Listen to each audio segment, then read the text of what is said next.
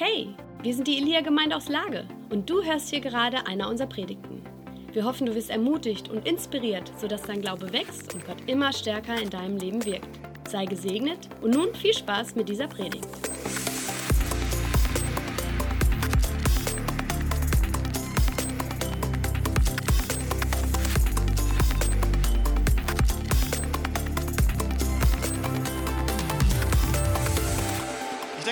Nicht zu sagen, dass wir in krassen Zeiten leben, oder?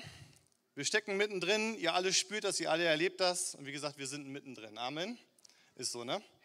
Und ich habe es auf dem Herzen, ähm, dass wir uns heute Morgen gegenseitig einfach ein bisschen ermutigen. Und dazu möchte ich mir mit euch zusammen eine Geschichte, eine wahre Geschichte aus der, eine Begebenheit aus der Bibel anschauen. Und keine Sorge, weil ich das so sage, alle Geschichten, alle Begebenheiten in der Bibel sind wahr. Und ich möchte heute mit euch über das Thema Durchbruch reden. Kennt das jemand von euch? Durchbruch? Schon mal gehört das Wort? Schon mal gehabt, Durchbruch? Ist hier jemand, der einen Durchbruch braucht in seinem Leben gerade? Ah, das sind ein paar. Sehr schön. Deswegen heb mal deine Hand, wenn du einen Durchbruch brauchst, wenn du eine, in einer Situation steckst, in deinem Leben bist oder, oder was auch immer, wo Gott einfach kommen soll und wo du einen Durchbruch brauchst, gerade da, wo du stehst. Amen.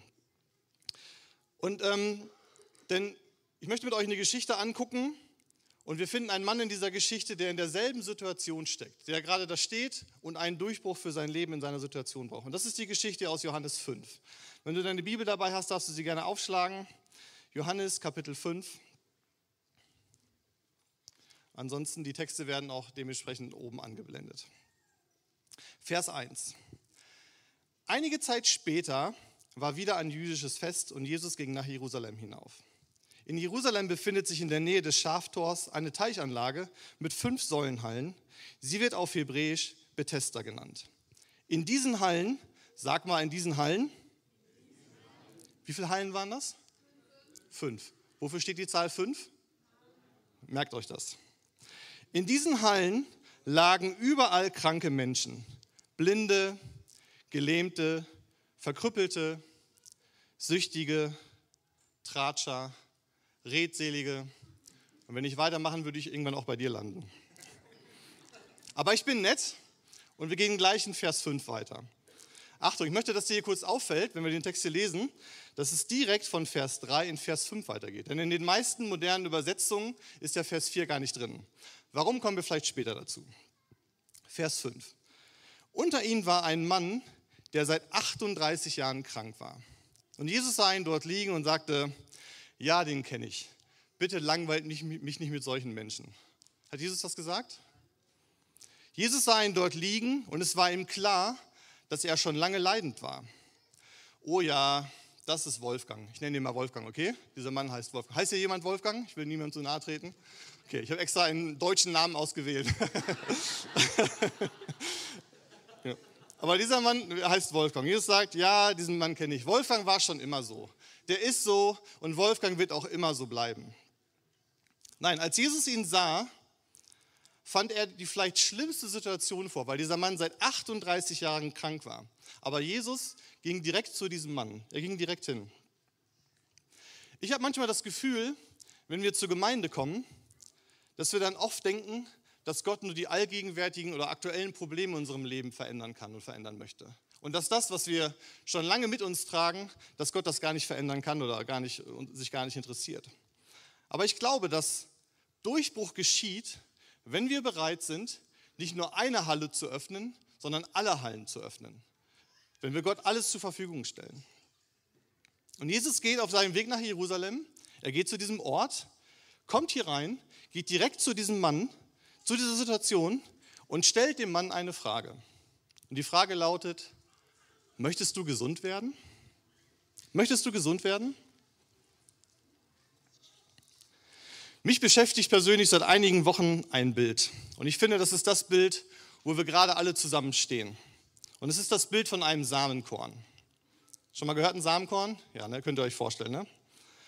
Und Gott hat uns als Samenkorn eingepflanzt. Und ich glaube, da wo wir gerade stehen, jeder persönlich für sich, in seinen und mit seinen Umständen, aber auch wir als Gemeinde, dass wir das, was wir gerade brauchen, ist ein Durchbruch. Wir brauchen einen Durchbruch. Es geht darum, durchzubrechen. Und es hört sich vielleicht krass an, wenn man das so sagt. Und die Vorstellung ist auch krass, wenn man darüber nachdenkt. Aber wenn wir nicht durchbrechen, geht es nicht richtig weiter. Aber wir sind heute Morgen nicht hier und Gott ist heute Morgen nicht hier, damit wir uns gegenseitig entmutigen, sondern wir wollen uns heute Morgen ermutigen. Amen. Ich möchte, dass wir uns heute Morgen ermutigen.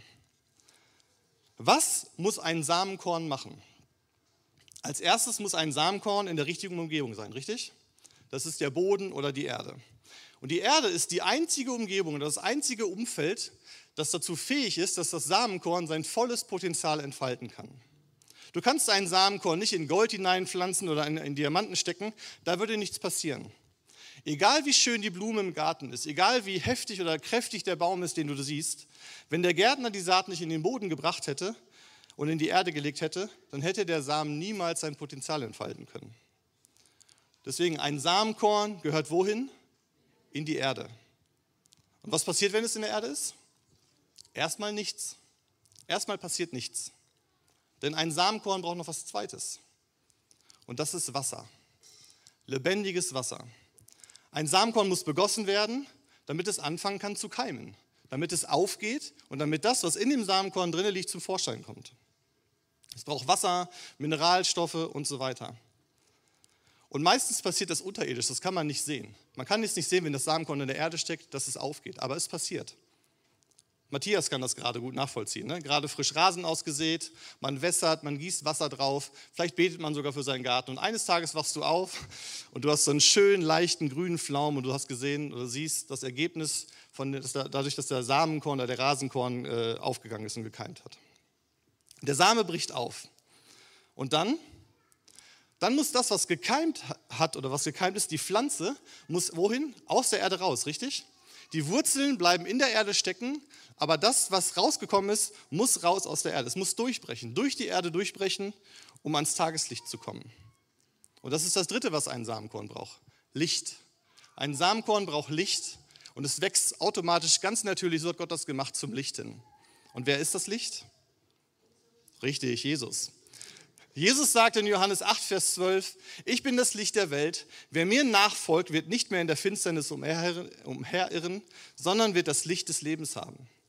Und ich glaube, dass es heute Morgen ein krasser Morgen ist, dass dies ein, ein, ein Morgen ist, wo Durchbruch geschieht, wo wirklich für jeden persönlich, für jeden ein Durchbruch bereitsteht und hier möglich ist.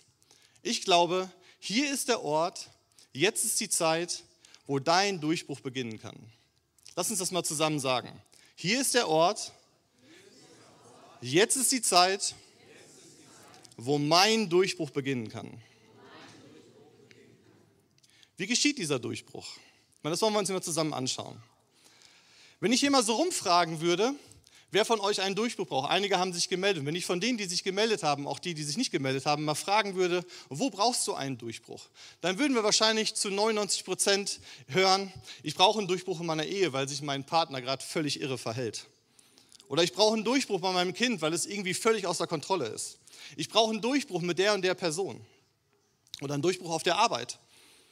Und wir lieben es, für diese Dinge hier zu beten, das ist gar keine Frage. Aber das, was wir wahrscheinlich nicht hören würden, oder vermutlich nicht hören würden, ist, dass jemand sagt, ich bin selbstsüchtig, ich bin egoistisch und ich wünsche mir so sehr, dass Gott mich freisetzt von mir selber, von meinen süchtigen, äh, selbstsüchtigen Begierden. Das, was man am häufigsten feststellt, ist, dass wir uns viel lieber sehen würden, es uns viel besser gefallen würde, wenn Gott unsere Umstände ändert, als die Vorstellung, dass Gott uns selber ändert. Meine, natürlich brauchen wir Durchbrüche. Wir brauchen Veränderungen in unseren Umständen und wir beten dafür. Und Gott wird dir diese Dinge auch geben, die du dir wünschst, die du brauchst. Dein Durchbruch auf der Arbeit, dein Durchbruch bei dem Haus oder bei der Wohnung, die, die du brauchst, die du gerade dringend brauchst vielleicht. Aber wo fängt dieser Durchbruch an? Wo fängt Durchbruch an? Hier bei mir. In unseren Hallen, in unseren Herzen, in unserem eigenen Leben, in unserem Denken und Sein. Einfach bei uns selber. Der Durchbruch beginnt hier. Erschaffe in mir ein reines Herz, o oh Gott, und gib mir einen neuen gefestigten Geist aus Psalm 51. Leg mal deine Hand auf dein Herz und sag, mein Durchbruch beginnt hier.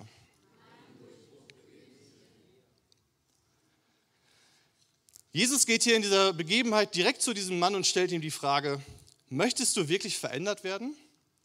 nicht, nicht dies oder das, dass das verändert wird, sondern möchtest, dass du verändert wirst. Willst du gesund werden? Möchtest du die, er fragt nicht, möchtest du dich besser fühlen, sondern Jesus fragt, willst du gesund werden? Und das ist ein Unterschied. Das ist ein Unterschied. Wir können hier zur Gemeinde kommen und uns, und uns besser fühlen, aber nicht gesund werden. Wir können zur Gemeinde kommen und Trost und Zuspruch bekommen, aber unverändert wieder gehen. In diesen Hallen hier in dieser Geschichte ist eine große Anzahl von Menschen, die haben sich daran gewöhnt, Lügen zu glauben. Diese Hallen hier an dem See repräsentieren einen Ort, an dem du dich wohlfühlen kannst. Denn hier sind weitere Menschen, die solche Probleme haben wie du. Und zusammen fühlt man sich dann irgendwie normal und, und richtig. Ne? Es fühlt sich gut und richtig an. Auch wenn sich nichts verändert und nichts passiert. Und dann hängt man an diesem See ab, viele, viele Jahre. Man hat diese Zeit einfach so, suhlt sich in seinem eigenen Selbstmitleid und wartet. Und wartet darauf, dass Vers 4 passiert. Vers 4. In den meisten Übersetzungen, wie gesagt, steht es nicht drin. Aber meistens hast du immer irgendwie einen Hinweis oder eine Fußnote darauf, was in diesem Vers, im Vers 4 steht. Und da steht, sie alle warten darauf, dass das Wasser in Bewegung geriet. Denn von Zeit zu Zeit schied ein Engel des Herrn in den Teich hinunter und brachte das Wasser in Bewegung. Und wer als erster in das Wasser hineinstieg, nachdem es in Bewegung geraten war, der wurde gesund. Ganz gleich, an welcher Krankheit er litt. Und das ist das, worauf wir warten. Wir warten, dass Gott es tut. Wir wollen eine Veränderung in unserem Leben und wir wollen, dass er durchbricht, dass er runterkommt und er durchbricht. Wir sagen, Gott, komm runter und bring diese Sache in Ordnung. Komm und regel dies und das in meinem Leben. Tu dein Werk. Komm runter, Gott. Und wir beten und beten, dass er kommt, weil wir daran glauben, dass von Zeit zu Zeit ein Engel vom Himmel herunterkommt und das Wasser auffüllt und es in Bewegung gerät. Und dass wir in dieses Wasser hineinsteigen können und dass wir gesund werden, dass wir geheilt werden. Aber das ist eine Sache, die diesen Mann hier, unseren Wolfgang, in eine völlig ungünstige Situation bringt. Denn er liegt hier auf seiner Matte, er kann sich kaum bewegen. Und wenn der Engel runterkommt und das Wasser bewegt, gewinnt derjenige, der als erstes drin ist. Und er hat da keine Chance drauf. Aber das ist das, wie Religion funktioniert. Der Erste gewinnt. Der Erste, der drin ist, gewinnt. Die Person mit den meisten Titeln. Die Person mit dem größten Wissen oder die Person mit den meisten Anzahlen an Gottesdienstbesuchen oder sonst was. Aber hier kommt das, was Gnade tut. Jesus geht direkt zu diesem Mann. Jesus, die fleischgewordene Gnade, geht zu diesem Mann, der eigentlich als letztes an der Reihe wäre, und sagt zu ihm, du bist der Erste. Hier ist deine Möglichkeit, hier ist deine Chance, egal wie deine Situation ist, hier ist deine Chance, gesund zu werden. Gott ist nicht Religion, Gott ist Gnade. Und deshalb brauchst du bei Gott auch nicht um Durchbruch zu betteln. Betteln ist nicht der Weg, um Dinge von deinem himmlischen Vater zu bekommen. Du brauchst nicht um das betteln, was Gott schon längst für dich erkauft hat. Du brauchst nicht um das betteln, wofür Jesus gestorben ist und es dir schon gegeben hat. Er hat es schon längst getan. Sag das mal, er hat es schon längst getan. Und dieser Mann hat natürlich einen Grund, warum er nicht äh, empfangen konnte. Das lesen wir hier. Jesus fragt ihn in Vers 6, willst du gesund werden? Und der Mann antwortet in Vers 7, Herr, ich habe niemanden, der mir hilft, in den Teich zu kommen, wenn sich das Wasser bewegt. Und wenn ich es alleine versuche, steigt ein anderer vor mir hinein. Und das, woran es liegt, hat Jesus ihn gar nicht gefragt, oder? Jesus hat ihn gar nicht gefragt, warum steigst du nicht in das Wasser? Warum geht es nicht? Was hindert dich? Und ich finde, es ist verrückt, dass wir in der Gegenwart unseres herrlichen und mächtigen und grenzenlosen Gottes stehen und wir einfach feststecken feststecken in Erklärungen, in Ausreden und in Rechtfertigungen. Ich habe niemanden. Ich habe niemanden, der mir hilft. Ich habe niemanden, der mich wertschätzt oder jemanden, der mich trägt, der sich um mich kümmert, der mir die Dinge zeigt. Bitte versteht das nicht falsch. Alles, was der Mann gesagt hat, ist wahr. Alles, was er gesagt hat, ist Fakt. Aber der Glaube hat die Fähigkeit, sich über Fakten hinwegzusetzen. Der Glaube hat die Fähigkeit, die Fakten zu überschreiben. Und nur ein Kapitel davor, in Johannes 4, lesen wir die Begegnung, wie Jesus der samaritanischen Frau am Jakobsbrunnen begegnet ist. Ihr kennt diese Geschichte. Jesus kommt dorthin, die Frau ist da und Jesus sagt zu dieser Frau, gib mir zu trinken. Und die Frau sagt, Warum soll ich dir was zu trinken geben? Du, bist doch Jude und ich bin Samaritanerin. Ich meine, die äh, Juden meinen die Samaritanerin eigentlich oder die, die Leute, das Volk. Und die Frau sagt, außerdem, wie willst du denn das Wasser schöpfen? Du hast doch nicht mal einen Eimer dabei. Und Jesus sagt zu ihr, man braucht keinen Eimer, wenn man die Quelle ist. Ich bin die Quelle des lebendigen Wassers. Und wer von mir trinkt, der wird niemals mehr dürsten. Und dieser Mann erzählt Jesus, dass er nicht zum Wasser gehen kann.